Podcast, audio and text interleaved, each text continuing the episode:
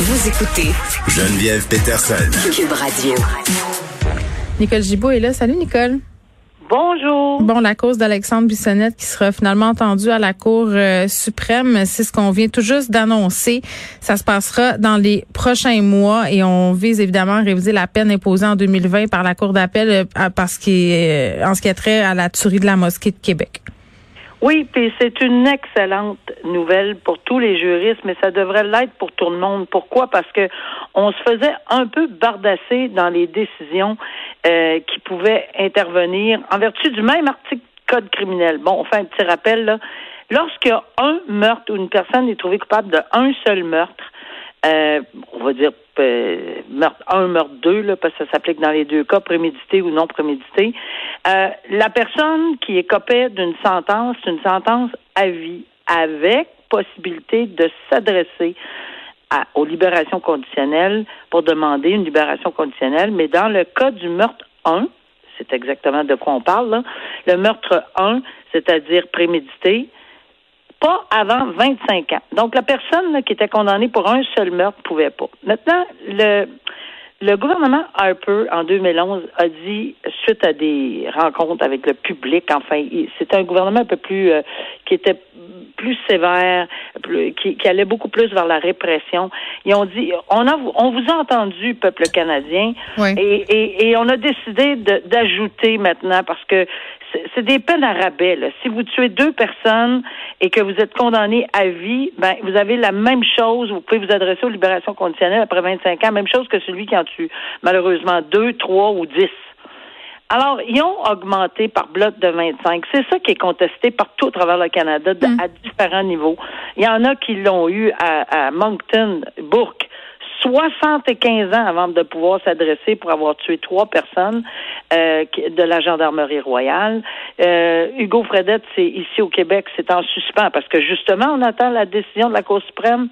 Alexandre Bissonnette, le juge, avait dit non, c'est inconstitutionnel, puis moi, je décide de réécrire la loi parce que ça n'a pas de bon sens que qu'on puisse pas aller entre le 25 et le 50. Alors, il réécrit l'article de loi. La Cour d'appel du Québec, dans ce dossier particulier de Bissonnette, a dit non, non. Le rôle revient au législateur de prendre les mesures, les dispositions nécessaires. Si on veut réécrire la loi, ça va, mais c'est le législateur. Chacun sa job. Les tribunaux euh, interprètent, mais le législateur légifère. Alors, la Cour suprême, fort de tout ça, ça aurait, c'est inconcevable que, que, la Cour suprême ne pense pas, même pas à l'entendre. C'était absolument inconcevable. Parce que c'est d'intérêt national que toutes les provinces canadiennes, pour le même article du Code criminel qui s'applique d'un océan à l'autre, soient pas interprétées avec les mêmes balises dans les mêmes circonstances. Alors, il peut y avoir différentes façons de procéder, mais l'inconstitutionnalité est prononcée dans une dans une province, elle ne l'est pas dans l'autre province. Il y en a un qui ne peut pas s'adresser avant 75 ans. L'autre n'a tué vite à Toronto, la même journée, euh, je me souviens plus de son nom exact, là, mais euh, à, Toronto, il y avait eu pour huit meurtres de, de, de la euh, des, individus, là, toute la c'était des, des crimes d'homophobie relié à l'homophobie. Là. Euh, alors, il y en avait eu pour... Euh, euh, écoute, il y avait eu lui aussi une sentence à vie, mais on n'avait pas appliqué. La même, même, même journée, à même heure. Bissonnette, c'était 40 ans avant de s'adresser aux libérations conditionnelles. Et lui, pour huit meurtres, c'était 25 ans. C'est illogique. Donc, on est très content. Puis je pense que tout le monde devrait être heureux qu'on ait une fois pour toutes c'est fini la discussion que la Cour suprême de tranche. Oui, puis je pense que c'est important qu'on rappelle aux gens là, euh, que la Cour suprême reçoit 600 demandes environ d'autorisation par année, elle accueille seulement 80. Donc vraiment, le plan, on ne sait pas pourquoi la, Cour suprême a décidé d'entendre, euh, ben, parce qu'on n'a pas expliqué cette décision-là. Là, mais, c'est clairement à cause de l'intérêt national. Exact. C'était tellement des décisions disparates, puis ça n'enlève rien. Là. Quand la Cour, puis je veux bien qu'on s'entende parce que c'est très sensible ce dossier-là. C'est pas juste du calcul. Là. C'est le nombre de victimes, que ce soit à la mosquée ou n'importe où. Le nombre de victimes, c'est pas une insensibilité que les tribunaux ont. C'est, tout simplement le fait de savoir comment se diriger. C'est pas parce qu'on condamne à, à, vie avec des 25 par bloc qu'on n'a pas une sensibilité énorme. Je pense que la Cour suprême va le noter également. On verra comment ça va se développer, mais euh, c'est sûr qu'on va être à l'affût là-dedans. Une nouvelle qui, disons-le, Nicole, euh, me remplit un petit peu de joie. C'est plate à dire, là. Je me sens, je me sens pas, pas super fine d'avoir ce sentiment-là, mais la Cour qui décide de sévir envers les cyber-intimidateurs, puis on en parle souvent tous les deux, quel point le climat de haine sur les médias sociaux est problématique, puis à quel point aussi il y a des gens qui se permettent toutes sortes de choses en se croyant euh, immuables euh, puis inatteignables parce qu'ils sont justement sur Internet. Là, les tribunaux, euh, parce que ça a pris de l'ampleur justement, un, juge qui condamne deux cyber harcelants à plus de 13 mois de prison, c'est quand même beaucoup là, 13 mois de prison pour avoir dit des affaires sur Internet. Puis clairement, Nicole, on revient sur ce cas là où parce que ça, cet homme-là, on a déjà parlé, c'est celui qui avait envoyé, euh, c'était quelque chose comme des milliers de courriels, 3 à 6 000 courriels à une clinique médicale à Montréal. On, on, on parle quand même pas d'un petit harcèlement ici, là, mais, mais quand même 13 mois de prison, j'ai été surprise, agréablement surprise. On envoie un message très fort. Oui, mais attention, moi, moi, aussi, je suis très contente qu'on ait appliqué le, les, les, les, critères de dissuasion et le message envoyé. Ça, pour moi, c'était très clair dans la première phrase qu'on lit dans, de, de, de, la décision, là, que les tribunaux doivent s'exprimer dans des termes plus clairs pour ce type d'intimidation. Ça, ça j'en conviens. je pense que tout le monde accepte ce principe-là. Toutefois, on ne perdra jamais de vue, et ça va falloir, parce que ça se peut que la semaine prochaine, tu me dises, mais voyons, Nicole, euh, il y, a de la cyber-intimidation, puis pourquoi le juge n'a pas, il a pas donné 13 mois comme l'autre? Il faut le prouver, ça dépend de la gravité. Là, on parle de 3000 ben messages, pas même affaire, là. Exactement, ça s'appelle l'individualisation de la sentence dans chacun des cas. Mais ici, c'était deux cas euh, absolument des bons exemples à prendre pour envoyer un message très clair la personne, la personne envoie 3 000 à 6 000. Hey, c'est à toutes les 30 secondes à peu près, là. C'est ridicule, là. Et ça, c'est complètement bouleversant. Mais c'est pas grave, pas grave. On est en pyjama, on s'assoit en arrière d'un ordinateur. Pas grave, on l'a pas dit en pleine face.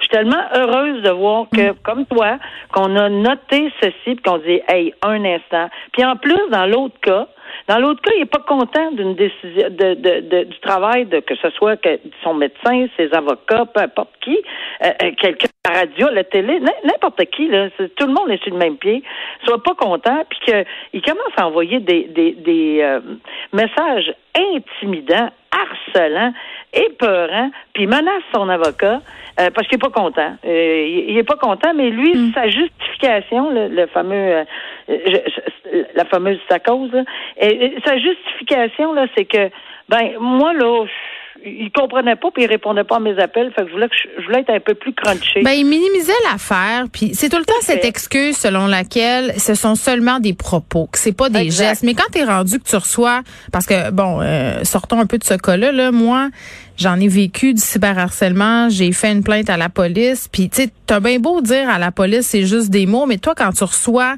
euh, des dizaines de messages dans le même avant-midi, puis que les propos sont vraiment menaçants, sont explicites, tu sais, je comprends les gens d'avoir peur. Puis bon, euh, minimiser l'affaire en disant c'était juste des mots, à un moment donné, il va falloir comprendre que les mots peuvent avoir des impacts dans la vie réelle de ces présumées victimes-là. Geneviève, as totalement raison, puis je veux souligner la, la, France du juge en question dans ces dossiers-là. L'arme du crime favorisée par l'accusé était le clavier de son ordinateur. Ben, c'est quelque chose, là. Alors, c'est pas comme ça que ces gens-là se perçoivent. Ils disent, oui, non, j'ai pas une arme, là. Puis quand les autres disent, arrête de m'écrire, tu sais, parce que c'est ça, dans ce cas-là, là, les, ben employés de la clinique, on lui ont dit clairement d'arrêter à plusieurs reprises, puis ça continuait. Ça aussi, ça fait partie de, du dossier, là. Ah, absolument. Puis ici, il y avait deux beaux exemples pour frapper solide. Là. Et euh, moi, je salue. Euh, et je pense que c'est pas que tout le monde va avoir le même jugement, euh, c'est-à-dire la même décision va être rendue dans tous les dossiers. C'est pas ça. Mais au moins, on sait maintenant que ça devient un crime. La cyber intimidation. C'est pas quelque chose. Moi, quand je, je, je, voyais pas ça beaucoup là à l'époque là. Alors maintenant, il faut s'adapter et c'est ce que les tribunaux font. Mais oui, c'est sûr qu'il y a une jurisprudence qui va s'établir. Mais on peut pas se baser sur 25, 30 ans passés et on n'en avait pas. Non, ça va très vite puis les lois suivent pas toujours les technologies. On reste dans le monde du cybercrime. Nicole, 11 ans de prison pour un cyberprédateur, un homme qui a commis des crimes sexuels contre des fillettes. On parle de fillettes là de 8 10 ans, euh, un homme qui a offert des, de, l'argent, beaucoup d'argent, euh, à une mère pour pouvoir euh, avoir des rapports sexuels avec sa fille. 11 ans de pénitencier. Oui, ça, c'est une sentence solide. Je, je l'appelle solide, là, parce que c'est une sentence qui va de soi avec ce qu'on se parle régulièrement, les propos de la Cour suprême dans un arrêt du printemps 2020, qui ont dit, écoutez, puis ça, c'est la Cour suprême. Là. Alors, tous les tribunaux inférieurs, euh, que, Cour du Québec, Cour supérieure, Cour d'appel, tous les tribunaux vont se, se, se rallier à cette décision-là. Ils n'ont pas le choix de toute façon. Là. Alors, tu me parles de l'arrêt Friesen, c'est ça? Friesen, c'est ça. L'arrêt de la Cour suprême du Canada qui dit, écoutez, là, euh, il va falloir que vous euh, soyez plus sévère. Mm. Lorsqu'il s'agit de crimes, d'agressions sexuelles sur des enfants, vous n'avez pas besoin de vous inquiéter que les critères de dissuasion, puis d'opprobre, puis de, de, de, la population, etc., tous les critères de, de, dans les circonstances, c'est pas la réhabilitation qui devrait primer. Oui, c'est sûr que la réhabilitation, ça fait partie de, parce qu'à chaque fois que j'ai, moi ou d'autres juges à rendre des décisions sur sentence, on, mm. on applique, on essaye de, de, de, l'étudier. D'ailleurs, on le voit dans les décisions. En ce qui est à tel critère, en ce qui est à tel critère. Ici, on parle d'enfants, on parle d'agression sexuelle, on parle d'une directive. Parce que on parle de l'impact sur la vie de ces jeunes filles-là, plus d'une vingtaine de jeunes filles, parce que c'est fou, là, Nicole, ce qu'il faisait, là, ce gars-là. Il, faisait du leurre euh, sur Internet, mais il réclamait des photos à ces petites filles-là, euh, les menaçait, leur faisait du chantage et même aller jusqu'à distribuer ces photos-là à des à leurs familles puis aux autres enfants euh, de leur école primaire. T'imagines-tu les répercussions pour ces jeunes filles-là? Ça, ça va être à vie, là.